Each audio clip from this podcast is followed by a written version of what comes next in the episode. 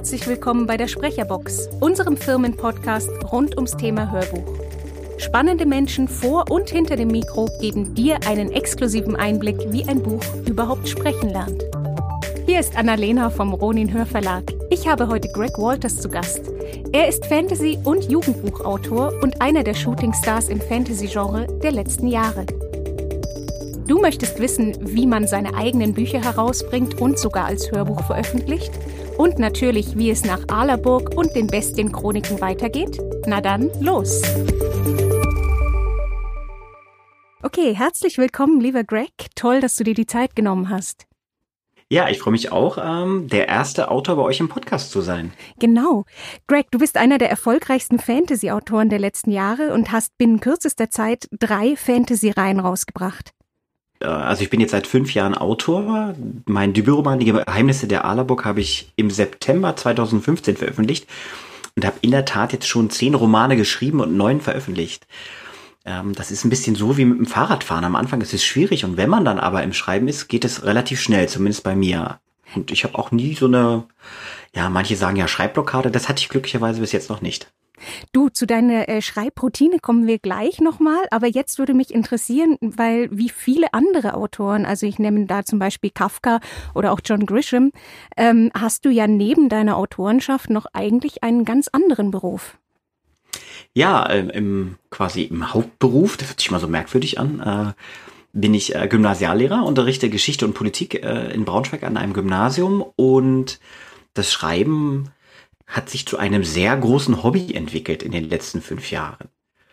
Und wie findet man da überhaupt die Zeit neben Familie und ich glaube, du hast auch einen Hund und eben dem Brotberuf? Ja, also diese Frage komm, bekomme ich relativ oft gestellt, also gerade auch von Kollegen, von Lehrerkollegen, die fragen dann immer, Mensch, wie machst du das noch, so nebenbei Bücher zu schreiben? Und ich beantworte das dann immer mit der Hobbyantwort. Also wenn ich Rosen züchten würde, und wäre super engagiert in irgendeinem Sportverein und würde da dreimal die Woche zum Training gehen und am Wochenende auf Spiele fahren, wären das auch mehrere Stunden in der Woche, die man damit verbringt. Und äh, diese Stunden, diese Freizeitstunden, die nutze ich einfach, um Bücher zu schreiben. Das ist meine Entspannung. Da komme ich in eine andere Welt und äh, habe einfach Zeit und Lust, das zu machen. In der Tat leidet so manchmal so ein bisschen meine Frau darunter, wenn ich jeden Abend am Rechner sitze, aber auch da nehme ich mehr Freizeit und äh, schreibe nicht sieben Tage die Woche. Und glücklicherweise bin ich einfach sehr schnell beim Schreiben. Und du blockst dir da einfach wirklich Zeiten in der Woche, wo du sagst, das ist jetzt die Schreibzeit und da kommt nichts anderes dazwischen. Nein, so mache ich es gar nicht. Ähm, es ist immer, oh, jetzt ist gerade Zeit, alles klar, Laptop auf und äh, schreiben. Also es ist auch nicht so, dass ich auf die Muße warte oder sage, jetzt scheint der Mond in mein Arbeitszimmer und heute habe ich Zeit und Lust zu schreiben, sondern ich sehe einfach, alles klar, die Kinder sind im Bett, die sind irgendwie in der Krippe oder wo auch immer es ist eine Stunde Freilauf, mach doch mal den Rechner auf und schreib mal was. Du hast es gerade schon gesagt, ähm, du hast gesagt, es ist mein Hobby. Wie hat denn das damals bei dir angefangen? Man setzt sich ja nicht einfach hin und schreibt plötzlich 400 Seiten Roman runter. Ja, die Frage kann ich heute gar nicht mehr so richtig beantworten. Es war einfach so, dass ich schon viele Jahre selbst äh, Fantasy gelesen habe. Also ich schreibe ja im Moment ausschließlich Fantasy-Bücher und äh, ganz viele andere Sachen auch. Und über diesen Ärger, habe ich beschlossen, einfach mal selbst zu schreiben und zu sagen, jetzt kannst du entscheiden, wann das Buch zu Ende ist oder wann diese Reihe zu Ende ist. Und äh, daraus wurde die Geheimnisse der Alaburg.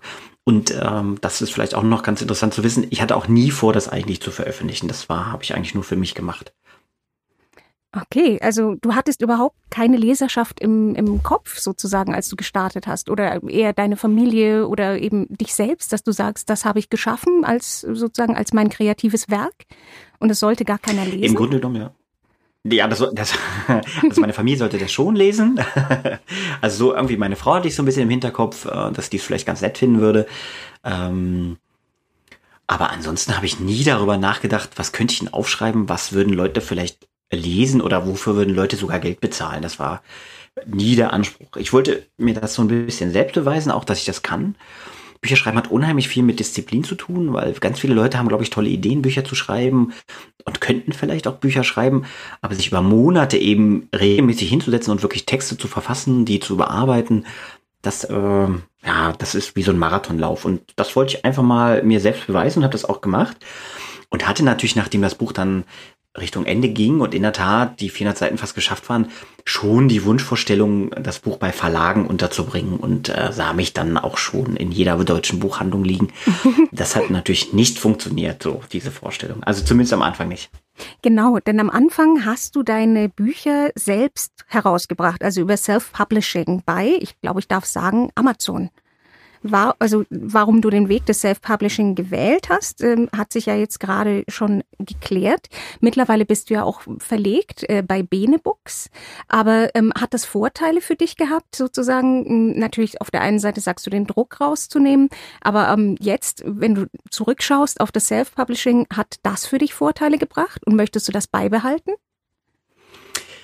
Also im Grunde genommen, im Endeffekt war es genau der richtige Weg. Also ich kann ja nochmal zurückgehen. Äh, das Buch war fertig und ich habe mich dann auch belesen, wie, wie findest du einen Verlag? Und äh, bin dann einfach in so eine Buchhandlung und habe geguckt, alles klar, was gibt's denn für Verlage? Und es gibt ja Carlsen und CBJ und wie sie alle heißen, die ganzen großen Player. Und dann gibt's ganz viele Tipps im Internet, wie man so eine Bewerbung bei so einem Verlag aufmacht und habe ich das ganz professionell aufgezogen und äh, mein Arbeitszimmer war voll mit Briefumschlägen, wo Manuskripte drin waren, in so Standardformatierung. Und dann habe ich ein Jahr gar nichts mehr gehört und nach einem Jahr kam von etwa einem Drittel der Verlage eine sehr nett formulierte Absage. So standardmäßig, wie man das so kennt. Und äh, dann ist die Geheimnisse der Alerbok im Grunde genommen schon im Papierkorb gelandet. Das war dann für mich so das Kriterium, okay, die sagen alle nein, also musstest du schlecht sein. Und die Familie hat gesagt, ja, ist ganz nett so. Ähm, ja, und dann habe ich auch schon wieder aufgehört mit dem Schreiben. Also im Grunde genommen war die Alabock war schon 2012, 2013 war die schon fertig geschrieben. Und irgendwann habe ich dann mal im Internet was gelesen über Self-Publishing. Das hatte für mich auch so am Anfang so was Anrüchiges. So, naja, Leute, so die Bücher schreiben und keine Verlage finden, das muss ja alles Schrott sein. Und ich habe es dann aber trotzdem probiert, habe äh, Amazon dürfen wir jetzt auch ruhig nochmal nennen, macht es da relativ einfach. Man muss einfach das Buch da hochladen und äh, schon ist das global ja verfügbar. Und ähm, ja, und dann habe ich zu meiner Frau gesagt, also ich möchte einmal erleben, dass jemand bei Amazon für meine Bücher oder für mein Buch eine Bewertung schreibt, den ich jetzt nicht persönlich kenne. So, ah, okay. Ja, nicht, also nicht, nicht Freunde, die es gelesen haben. Genau, ja, das ist natürlich auch verboten, aber wie das immer am Anfang so war, dann hat man den Kumpels das erzählt und war da ganz aufgeregt. Ich habe jetzt so ein Buch geschrieben und äh, dann haben die das mal gekauft und äh, haben das da haben da eine nette Bewertung geschrieben und da waren da drei Bewertungen oder sowas. Im ersten Monat habe ich äh, dann schon 70 Bücher verkauft in den ersten zwei Wochen. Das fand ich ganz nett und dann tauchte sie tatsächlich auf, die erste Bewertung eines vollkommen fremden Menschen, der in der Tat mein Buch gekauft hat. Und im zweiten Monat habe ich dann schon über 700 Bücher verkauft, äh, was meine Frau zu der Aussage brachte, sie kann sich überhaupt nicht vorstellen, dass irgendjemand das kauft, was ich aufschreiben würde. Und äh, ja, mittlerweile hat äh, sich die Aalborg-Reihe über 100.000 Mal verkauft äh, und ist auch als Hörbuch sehr erfolgreich. Der fünfte Teil ist ja auch bei euch verlegt worden. Und rückblickend war es genau der richtige Weg, es so zu machen. Also das Self-Publishing hat für mich immense Vorteile und äh, ich bin im Moment so weit, dass ich mit keinem meiner Werke zu einem Major Verlag gehen würde. Also ich würde heute nicht mehr zu einem großen Verlag gehen wollen. Das hat diverse Gründe. Der erste Grund ist wirklich ziemlich schnöde und einfach und äh, es wäre eine Lüge, ihn nicht gleich als erstes zu nennen. Amazon bezahlt unheimlich gut. Ich bekomme 70% Tantiemen. Bei einem normalen Verlag bekommt man etwa 6% Tantieme. Äh, das ist schon ein relativ großer Unterschied. Und äh, aber gleich danach kommt für mich der zweite Punkt und da sind wir wieder bei dem Brotjob. Ich arbeite halt regulär und ich habe keine Möglichkeit zu sagen, ich muss in drei Monaten ein Buch abgeben, weil ein Verlag sagt, du musst am 1.8. brauche ich dein Buch und dann muss das fertig sein.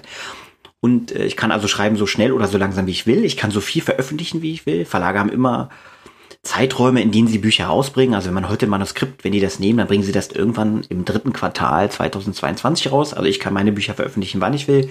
Ich kann die Cover nehmen, die ich möchte und ich kann die Bücher schreiben, die ich will. Und äh, kein Lektor gibt vor und sagt, ja, Moment geht irgendwas mit Elfen ganz gut, schreibt da was mit Elfen oder mit Einhörnern oder solche Sachen. Also von daher bin ich super happy, ähm, Self-Publishing zu machen. Werde das auch weiter zumindest mit meinen E-Books äh, machen. Habe mit Bene Bücher wirklich einen tollen Partner in Hinblick auf die Taschenbücher und mit Ronan einen fantastischen Partner in Hinblick auf meine Hörbücher. Dankeschön. Wow, okay. Vielen Dank für diese ausführliche Antwort, mein lieber Greg. Ähm, jetzt kommt eine Frage, die Autoren, wie ich gehört habe, hassen, die ich aber trotzdem einmal stellen muss. Also ich habe zum Beispiel gehört, Stephen King hasst diese Frage. Aber ich muss sie fragen. ich traue mich. Woher bekommst du deine Ideen? Womit startest du in deine Geschichten? Ja, das ist in der Tat die schwierigste aller Fragen. Ähm, ich hasse sie nicht, ist nur einfach schwer zu beantworten und ich glaube deswegen mag Stephen King sie vielleicht auch nicht und der gibt sicher auch das eine oder andere Interview mehr als ich, von daher hat er sie wahrscheinlich relativ häufig beantwortet. Ja, also gehen wir mal zum Feldscher, meinem neuesten Roman. Das ist ein Roman, der im 30-jährigen Krieg spielt und da kommt die Inspiration ganz klar aus meiner ersten Profession, nämlich dem Unterrichten als Geschichtslehrer. Ich finde diese Epoche einfach spannend. Ich finde Geschichte schon immer spannend, beschäftige mich seit vielen, vielen Jahren mit geschichtlichen Themen.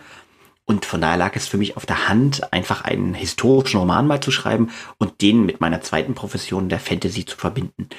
Und äh, wenn man in die Geschichte schaut, in, dann gibt es so viele spannende Themen, die sich so fantastisch anhören, dass es geradezu danach schreit, daraus Fantasy-Romane zu machen. Da du hast ja, glaube ich, auch. Her. Du hast ja, glaube ich, auch ähm, Geschichte studiert, wenn ich das richtig im Kopf habe. Und alle deine Romane haben ja in, ähm, sage ich jetzt mal, leicht abgewandelter Form einen geschichtlichen Hintergrund. Genau, ich habe Geschichte studiert ähm, Ansonsten darf man in Deutschland als Lehrer auch nicht unterrichten, wenn man das nicht studiert hat. Und ja, äh, ja also Mittelalter äh, bei der Adlerburg ist auf jeden Fall dabei. Die genau, Bestienchroniken. Die Antike, ja. Genau, spielen in Antike. Die Stadt, die ja im Mittelpunkt steht, ähm, erinnert sehr an das alte Rom und auch die Gladiatoren und die Waffen und die Techniken. Das ist alles historisch äh, belegt. Und der Fälscher ist noch intensiver recherchiert, weil ich da keine fiktive Fantasy-Welt geschaffen habe, die Anleihen zu der echten Welt hat, sondern weil es ganz auf Tatsachen basiert, bis auf die Dämonen. Ja, wer weiß, wir waren ja nicht dabei im 30-jährigen Krieg. ja, wir waren ja nicht dabei. Es da Dämonen. Ich habe noch eine Frage, wie du deine Geschichten anlegst. Und zwar, ist, ich kann mir das einfach gar nicht vorstellen, wie man einen Roman beginnt zu schreiben, hast du die gesamte Geschichte da schon im Kopf oder zumindest, sage ich jetzt mal, die, die größten ähm, ähm, Punkte dieser Geschichte und die, die, die, den Spannungsbogen und wo sich sozusagen alles plötzlich ändert. Ist das alles in deinem Kopf schon angelegt oder passiert dir das während dem Schreiben? Im Grunde passiert mir das während des Schreibens. Es gibt äh, zwei unterschiedliche Autorentypen. Der erste Typ, zu dem ich nicht gehöre, das sind die sogenannten Plotter. Das sind Leute, die plotten wirklich ihre Geschichte vor. Also sagen wir mal, der Roman soll 40 Kapitel haben. In Kapitel 1 passiert das und in Kapitel 40 passiert das und dann setzen die sich einfach nur noch hin und füllen diesen Plot, den sie über viele Seiten geschrieben haben, mit Inhalt. Bei mir ist es so, man nennt das Discovery Writing, ein schweres und also großes Wort. Entdeckendes genau, Schreiben sozusagen? Entdeckendes Schreiben. Genau, ich habe so eine Grundidee Bleiben wir beim Lehrling des Feldherrs. Die Grundidee war, ich möchte gerne einen Roman schreiben, der im Dreißigjährigen Krieg spielt, in dem Dämonen vorkommen und in dem ein, ein Junge oder ein, ein junger Mann ähm, lernt, diese Dämonen zu heilen. Das waren so meine drei Punkte. Daraus wollte ich was machen. Und dann geht's einfach los. Dann fange ich mit dem ersten Kapitel an. Also in diesem Fall habe ich relativ viel historisch nochmal nachrecherchieren müssen, um genaue Daten und Orte zu haben. Aber bei den anderen Romanen, die ich schreibe, habe ich im Grunde genommen immer so eine erste Szene im Kopf, wo ich weiß, damit will ich anfangen. Und dann entwickeln sich die Charaktere und meine Geschichte einfach während des Schreibens. Also das kommt ganz automatisch und die Charaktere treiben mich in eine bestimmte Richtung. Was ich in der Tat bei allen Reihen immer im Kopf habe, ist das Ende. Also ich weiß, wo ich hin will. Was dazwischen passiert, ist ein großes schwarzes Blatt oder weißes Blatt in dem Fall. Ein weißes Blatt. Aber lass uns doch noch mal ganz kurz auf Fantasy zurückkommen. Wir hatten jetzt schon gesagt, Geschichte ist eine deiner sozusagen Passionen, nicht nur weil du es selber unterrichtest, sondern weil du dich immer schon dafür interessiert hast. Und jetzt verwebst du das Ganze in deinen Romanen immer mit Fantasy. Warum genau Fantasy? Ja, also in der Tat bin ich sogar ein großer äh, Science-Fiction-Fan. Finde ich eigentlich auch toll. Ähm, zum Schreiben und zum Lesen hat es mir aber immer besser gefallen, ins Fantasy-Genre zu geben gehen. Und ähm, ja, es geht mir einfach leicht von der Hand. Ich finde es toll, sich in so eine, so eine andere Welt zu denken und gerade die historischen Stoffe dann zu verbinden und zu sagen, ja, so ist die Historie passiert, aber was wäre denn, wenn es eigentlich aufgrund von Zauberei, von Dämonen, von Hexern oder was auch immer passiert wäre? Und äh, von daher bin ich total happy im Moment äh, im äh, Fantasy-Genre. Es hat auch ein bisschen natürlich was mit so einer Marke, mit so einem Brand zu tun. Greg Walters steht im Moment eben einfach auch für Fantasy-Literatur. Jetzt äh, anzufangen, einen Familienroman zu schreiben, das wäre, glaube ich, relativ schwierig und würde mein Publikum auch verprellen und würde mir auch nicht so einen Spaß machen, denke ich. Hast du persönlich ähm, eine Fantasy-Reihe oder einen Fantasy-Roman, der dich äh, als Kind oder als Jugendlicher fasziniert und vielleicht auch inspiriert hat? Also das kann man gar nicht so sagen. Eigentlich äh, habe ich erst so in den 20ern angefangen, viel Fantasy zu lesen. Ähm, ich bin in der DDR aufgewachsen, zumindest die ersten zehn Jahre meines Lebens. Und die, die DR-Literatur kannte keine Fantasy-Literatur. Also dieses klassische, was viele so, Ronja die Räubertochter oder ähm, Rumo oder solche Sachen waren in der DDR nicht zu bekommen. Ähm, das hatte irgendwas mit Lizenzen zu tun und so weiter.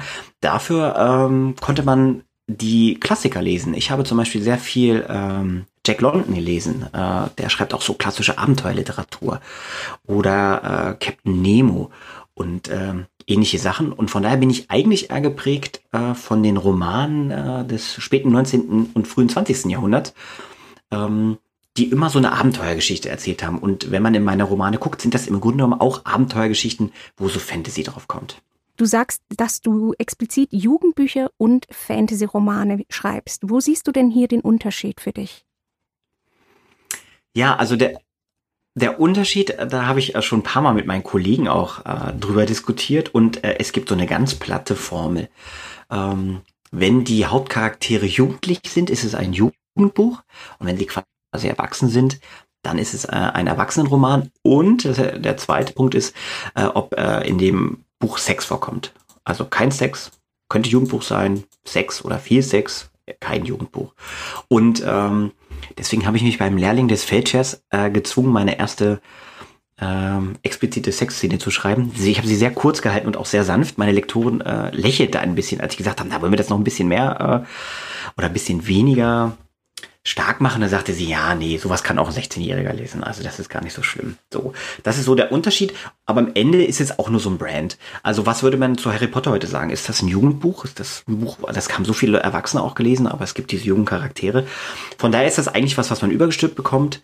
Und äh, ich mag Jugendfantasy, lese es selber auch gern. Im Moment, glaube ich, werden meine Leser mit mir aber auch erwachsen und die Bücher werden immer erwachsener. Und den Feldshare würde ich eher bei Erwachsenenliteratur sehen. Greg, wie ist denn das, wenn man eine Sexszene schreiben möchte? Kichert man da in sich hinein? Denkt man sich, um Gottes Willen, das liest meine Frau, meine Eltern, vielleicht auch meine Schüler? Ähm, gibt es da Hemmungen oder schreibst du einfach auch die einfach drauf los?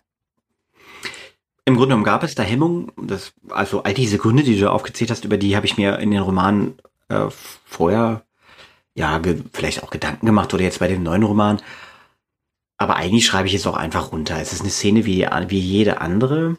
Und ähm, ich habe sie vorher einfach nicht geschrieben, weil ich immer der Meinung bin, also das ist aber eine persönliche Meinung von mir, dass die so eine, so eine Geschichte nicht so richtig voranbringen. Also so, es gibt Fantasy-Bücher, da wird das über drei Seiten irgendwie ausgewählt. Das finde ich irgendwie langweilig. Also das ähm, also lese ich jetzt nicht so besonders gern. Und in diesem neuen Roman war es jetzt aber einfach irgendwie mal nötig. Und in dem Fall, glaube ich, hat es der Geschichte auch ganz gut getan, weil es gibt da zwischen zwei Charakteren ja, so eine Spannung und die entlädt sich dann da einmal und dann sind die aber wieder nicht mehr so nett zueinander.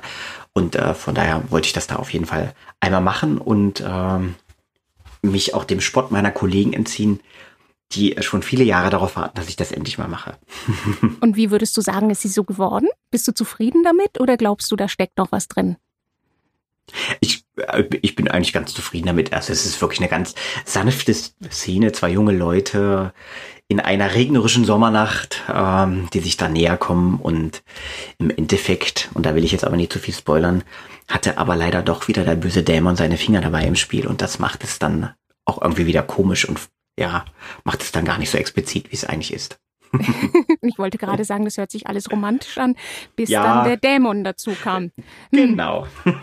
Bleiben wir doch mal ganz kurz bei den Charakteren. Ich habe hier zwei schöne Klappentexte gefunden. Und zwar der erste ist ein Mensch, der von Magie beherrscht wird, ein Zwerg, der nicht zaubern kann und ein übergewichtiger Zwergelbe, und ein hinkender Ork. Sie können die Welt retten oder vernichten. Das ist der Teaser oder Klappentext zur Farbsehersaga. Und dann bei den Bestienchroniken mörderische Bestien und vier Außenseiter, deren Leben urplötzlich auf den Kopf gestellt wird. Drei tödliche Spieltage im Amphitheater, zwei Möglichkeiten, siegen oder sterben.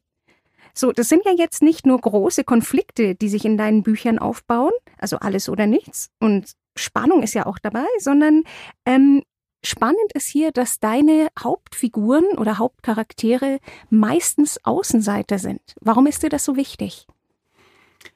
Das ist mir wichtig, weil das Spannung bringt und weil das das echte Leben in so ein Buch bringt. Auch wenn man Fantasy-Romane schreibt, möchte der Leser ja auch abgeholt werden und äh, nicht die ganze Zeit denken, ja, war ja klar, dass Superman das jetzt wieder alles regelt und äh, eigentlich brauche ich das Buch nicht zu Ende lesen, weil der kann ja schon alles. Und gehen wir mal zur Farbseher-Saga zurück. Zum Beispiel habe ich da, einer der Hauptcharaktere ist ein Ork und äh, der humpelt aber. Also der hat so einen Geburtsfehler und der humpelt. Und deswegen mögen ihn die anderen Orks nicht, weil das ja so eine, ja, so eine Gemeinschaft der Stärke ist und weil die immer die schnellsten und besten und tollsten sind. Und natürlich ist dieser Ork auch super stark in der Geschichte und holt die Freunde manchmal auch aus brenzlichen Situationen raus. Aber ähm, er ist eben nicht perfekt und er ist kein perfekter Supermann. Und das, glaube ich, macht die Geschichte einfach echter und greifbarer für den Leser, der ja auch kein Supermann ist. Würdest du sagen, dass das eine der Grundaussagen in deinen Romanen ist? Ja, das ist absolut eine der Grundaussagen in meinem Roman. Bis jetzt konnte ich mir noch nicht vorstellen, zum Beispiel ganz simpel den Roman aus Sicht eines Königs zu schreiben. Auch das wäre ja die Möglichkeit, einen Fantasy-Roman zu schreiben. Und dann würde man den Herrscher porträtieren und dessen Entscheidung zum Beispiel reflektieren. Ich finde es viel aufregender und interessanter, jemanden zu reflektieren, der von einer Entscheidung eines Herrschers äh, betroffen wird und gegen diese nicht äh, tun kann und dessen Leben sich deswegen vielleicht vollkommen verändert. Das äh, ist ja auch das Leben, was ich selber lebe. Also ich kann jetzt nicht aus der Perspektive von Angela Merkel schreiben, sondern von jemandem, der von politischen Entscheidungen betroffen ist. Und von daher ist es auch einfacher, das für mich zu formulieren. Und im Prinzip Charaktere auf Augenhöhe, mit denen man sich sofort identifizieren kann. Genau, das äh, ist so ganz klassisch. Ich äh, habe eigentlich oder hoffe, dass ich in allen Romanen immer einen Charakter dabei habe, mit dem sich der Leser ganz besonders identifizieren kann. Mhm. Achtest du darauf, dass die Regierungsform, die du in deinen Büchern gewählt hast, sich auch in den Entscheidungen deiner Charaktere widerspiegelt? Ja, also beim Lehrling des Feldherrs ist es ja ganz klar, da musste ich mir keine Regierungsform ausdenken, die war da. Wir haben ein Feudalsystem mit einem König oder Kaiser an der Spitze und äh, Adligen und Menschen, die eben nicht adlig sind und einer starken, mächtigen Kirche auf der anderen Seite. Und die Charaktere in meinen Büchern stellen dieses System überhaupt nicht in Frage. Also für die ist selbstverständlich, dass jemand, der adlig ist, über ihn steht und hinterfragen das auch gar nicht und geben sich eben einfach auch so in ihren Entscheidungen und in dem, wie sie ihr Leben leben. Also von daher spielt das schon eine Rolle, zumal wenn man historisch relativ exakte Romane schreiben möchte. Und würdest du sagen, dass sich äh, in den verschiedenen Charakteren eine bestimmte politische Haltung widerspiegelt in deinen Romanen? Ja, also da würde ich die Farbseher-Saga mal herausnehmen. Also es gibt in der Farbseher-Saga kein explizites politisches System, was ich erwähne. Das ist alles immer nur so hinterschwellig die politische Botschaft, wenn man es denn so nennen möchte, die diese Romane aber auf jeden Fall transportieren, äh, ist, dass sie gegen Rassismus sind. An dieser Universität äh, lernen ja vier verschiedene Völker, die Menschen, die Zwerge, die Elfen und die Orks gemeinsam. Und im Grunde genommen gibt, gibt es die ganze Zeit auch so Vorurteile, die sie untereinander eben hegen. Der dumme, starke Ork und der arrogante Elf in dem Fall, um das mal ganz simpel hervorzuheben. Und die Geschichte dieser vier Freunde, die ich als Hauptcharaktere gewählt habe, ist die Geschichte, dass sie diese Vorurteile überwinden, indem sie nämlich alle Außenseiter sind und dann auch zusammenarbeiten und nachdem sie sich kennenlernen, feststellen, dass es eigentlich gar keine Unterschiede gibt. Also wenn man das als politische Botschaft nennen möchte, ist die Alerburg-Reihe oder die Farbsager-Reihe auf jeden Fall eine Reihe, die gegen Rassismus ist und gegen Vorurteile. Okay. Hat sich für dich, wenn du zurückblickst auf deine Autorenschaft, ähm, dein Schreibstil verändert von deinem ersten bis zu jetzt deinem letzten Roman, den du angefangen hast? Ja, der Schreibstil hat sich auf jeden Fall verändert. Man wird schlicht einfach durch Übung besser. Also ich habe so einen kleinen Pool von Testlesern, denen ich vertraue, denen gebe ich meine Bücher, die lesen von Anfang an mit. Und ich glaube, die Geheimnisse der Alerburg als Debüt ist überhaupt nicht mehr in der Qualität vergleichbar mit dem Lehrling des Feldchefs. Also die Plots sind, glaube ich, ausgefeilter, die Charaktere sind tiefgreifender und äh, die Geschichte in sich einfach größer und stimmiger. Aber das ist, glaube ich, auch eine ganz klassische Entwicklung von einem Debütroman, von dem man dachte, dass er nie verkauft wird, hin zu Roman Nummer 9 oder Nummer 10 äh, entwickelt sich das Ganze einfach durch die Übung. Ich würde mal behaupten, dass ich besser geworden bin. Okay. Und du sagst, du hast Testleser. Ähm, sind das hauptsächlich ähm, Freunde und Familie und Verwandte? Oder ähm, du hast auch gesagt, natürlich, du hast später eine Lektorin, die nochmal über deine Bücher drüber schaut. Aber die ersten Leser, kommen die aus deinem familiären Umfeld?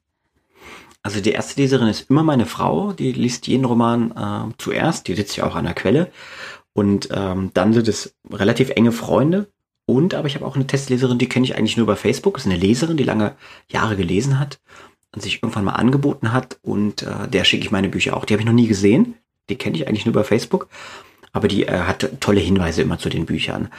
Für jeder, für jeden, der vielleicht träumt, davon träumt, einmal auch Autor werden zu wollen, muss sehr kritikfähig sein. Die ganze Zeit wird nämlich nur an den Büchern rumgekrittelt, bis man sie dann irgendwann zu Papier bringt. Und dann schreiben die Leute hoffentlich nette Bewertungen bei Amazon und natürlich aber auch mal schlechte. Trifft dich Kritik immer noch? Ähm, ja, das ist eine schwierige Frage. Ich habe viele tausend Bewertungen mittlerweile, also eben auch von Fremden. Das äh, hatte ich am Anfang auch mal gesagt, dass mir das wichtig war. Mich trifft Kritik auf jeden Fall. Ich glaube, jeder, der was anderes behauptet, der, der lügt. Das ärgert mich schon. Ähm, was mich nicht trifft, äh, ist Kritik, die vollkommen unangemessen ist. Äh, ja, das Buch äh, geht so abrupt zu Ende und äh, ich hätte jetzt aber schon gern weitergelesen, jetzt muss ich so lange auf Teil 2 warten. Das ist keine Kritik. Sollte aber jemand schreiben, ja, die Charaktere, die sind ja vollkommen unglaubwürdig und das ist ja alles hier fehlerhaft recherchiert, was die Historie angeht. Das wäre schon eine Kritik, die ich mir zu Herzen nehmen würde. Also natürlich, man lernt aus Kritik, aber ja, sie sollte immer nicht persönlich sein und auch wirklich Punkte beinhalten, die für den Autor auch änderbar sind. Mhm, und ihn auch weiterbringen, sozusagen. Genau, die ihn einfach auch weiterbringen. Also so eine Kritik muss ja nicht immer nur vernichtend sein. Die kann ja auch sagen, hey, war ein tolles Buch. Beim nächsten Mal würde ich mir XYZ wünschen. So, das ist eine gute Kritik, die einen aufbaut und an die man sich auch hält und äh, vielleicht auch Orientierung gibt. Und du hast ja sogar noch einen draufgesetzt, denn in deiner ersten Reihe, äh, der Allerburg-Reihe, hast du dir ja sogar einen Hörbuchverlag gesucht. Wie ist denn das dein Buch mit der Stimme eines anderen zu hören? Ja, das war eine ganz besondere Erfahrung. Äh, in der Tat war es am Beginn ja so. Ich hatte die Farbsersaga herausgebracht und äh, sie war als E-Book und Taschenbuch ziemlich erfolgreich. Und ähm, dann wollte ich aber nochmal ein neues Publikum haben. Und die Hörbuchhörer sind ja wirklich ganz andere Leute als Leute, die äh, gerne Bücher lesen. Also es gibt so durchaus Überschneidung, aber nochmal ein neues Publikum und äh, da bin ich auf die Suche nach einem Verlag oder in dem Fall auch einer Produktionsfirma äh, gegangen und habe gesagt, ich äh, bin ja Self-Publisher und jetzt mache ich auch selbst ein Hörbuch. Und es war von Anfang an relativ schnell klar, dass ich das auf gar keinen Fall lesen kann. Ähm, dem ah, einen oder anderen fällt ja dem einen oder anderen fällt vielleicht auf, dass ich recht schnell rede.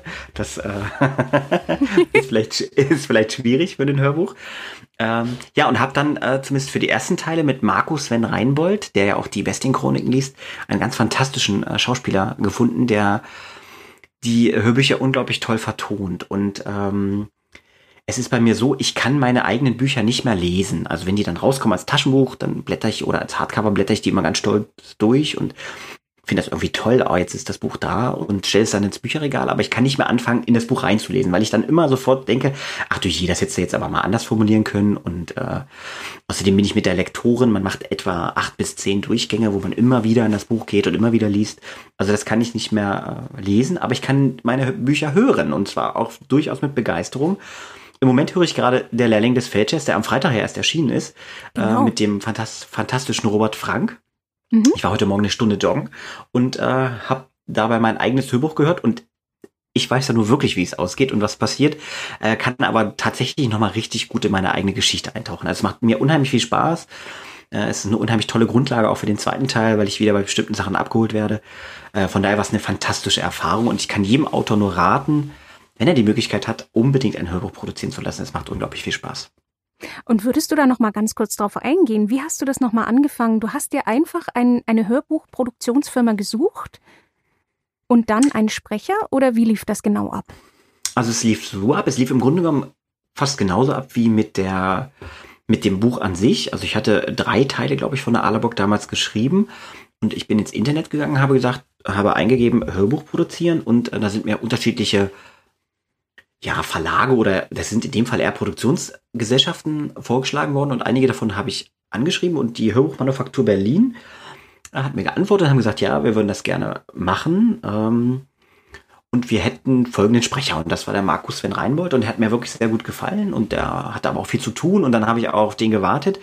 Ja, und dann ähm, ist es aber im Grunde genommen so, dass man, genau wie es beim Self-Publishing bei den Büchern auch ist, sein Hörbuch selbst bezahlt. Also das ist ja der Unterschied zu einem Verlag, dass die sagen, wir glauben an deinen Stoff und wir gehen in Vorkasse und wir produzieren was und gehen das wirtschaftliche Risiko ein, dass das dann vielleicht auch nicht gut läuft und wir Geld dabei verlieren. In dem Fall habe ich dann einfach meine Hörbücher selber produzieren lassen, ähm, dafür bezahlt und der Marco hat das ganz toll eingelesen und äh, ja, das hat einfach super gut funktioniert und ohne jede große Art von Werbung war die Geheimnisse der Aalebock ein Riesenerfolg auch als Hörbuch.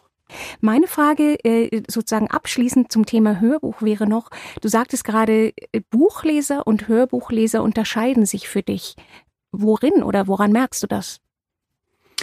Ähm, man merkt das eben, oder ich habe es gemerkt, nachdem die Hörbücher erschienen waren. Also ganz simpel über Social Media. Ich hatte viel mehr Social Media Follower. Ich hatte ganz andere Leute, die mir auf einmal geschrieben haben und Fragen gestellt haben. Und äh, im Laufe der, der Jahre hat sich einfach herauskristallisiert, dass es eben Leute gibt, die einfach gerne Hörbücher hören und es gibt Leute, die unheimlich viel lesen. Natürlich ist das immer auch so ein Graubereich von Leuten, die beides gerne machen. Ähm, aber Hörbuchhörer sind eben Leute, die die Bücher gerne nebenbei konsumieren beim Autofahren, ganz viele pendeln zur Arbeit mit Hörbüchern oder beim Sport machen. Und ähm, der klassische Buchleser ist eben jemand, der setzt sich ganz gemütlich auf seine Couch, nimmt sich sein Buch und genießt die Ruhe äh, beim Lesen. Und ähm, ja, von daher sind es ganz unterschiedliche ähm, Bereiche. Und äh, ich finde das total spannend. Auf Buchmessen treffe ich die Leute ja dann wirklich auch mal persönlich äh, herauszukriegen, ob ich da gerade eher einen Leser vor mir habe oder einen Hörer. Weil von außen kann man sie nicht erkennen. ich glaube auch nicht. Ähm, Du bist ja jetzt gerade sehr beschäftigt mit äh, den Chroniken des Fälschers und ich glaube, da wirst du auch noch länger zu tun haben. Aber wenn du jetzt mal ein bisschen in die Zukunft schaust, worüber würdest du denn gerne noch schreiben? Vielleicht noch eine neue Epoche oder ein ja ein neues, äh, wie soll ich sagen, eine neue Gruppe an Freunden? Ja, also ich habe schon eine neue historische Epoche im Kopf, die ich auch geplottet habe. Die will ich jetzt hier aber noch nicht verraten. Das soll ja kein anderer machen. Natürlich. Und äh, was auch geplottet ist, ist ein äh, Spin-off äh, zur Allerbock-Reihe. Die ah. wird mit dem siebten Band ja abschließen und äh, da werde ich vermutlich zu den beliebtesten Charakteren aus der Reihe, den Orks, äh, zurückkehren und äh, ja, da noch ein bisschen intensiver was erklären. Also im Moment habe ich da ganz viele Ideen und äh, leider immer nur zu wenig Zeit zu schreiben, obwohl du ja auch schon sagst, dass ich relativ schnell bin und viel veröffentlicht habe bisher. Ich finde es gut, wenn die Orks auch mal sozusagen einen positiven Roman bekommen. In Herr der Ringe kommen sie ja leider nicht so gut weg. Da kommen sie nicht so gut weg. Ja. ja, würde ich mich total freuen, darüber zu lesen. Wir sind jetzt schon am Ende unseres Interviews angekommen. Vielen Dank, lieber Greg, dass du dir die Zeit genommen hast. Ich bin wahnsinnig gespannt, wie es mit den Chroniken des Fälschers weitergeht. Und ich freue mich darauf, bald wieder von dir zu hören. Ja, ganz lieben Dank ähm, für das tolle Interview. Es hat mir viel Spaß gemacht und ähm, ich bin auch schon gespannt, wie es mit dem Lehrling des Fälschers weitergeht. Ich muss das Buch ja leider noch schreiben. genau. Wenn du jetzt Lust bekommen hast, noch mehr über Greg und seine Romane und Hörbücher zu erfahren, dann besuch doch einfach mal seine Webseite unter www.gregwalters.de. Die Hörbücher zu den Reihen gibt es natürlich auch bei uns. Was hast du noch nicht gewusst? Was hat dich am meisten interessiert? Besuch uns doch einfach auf Instagram und lass uns einen Kommentar da. Ich freue mich, wenn du auch das nächste Mal wieder reinhörst, wenn es heißt Willkommen in der Sprecherbox.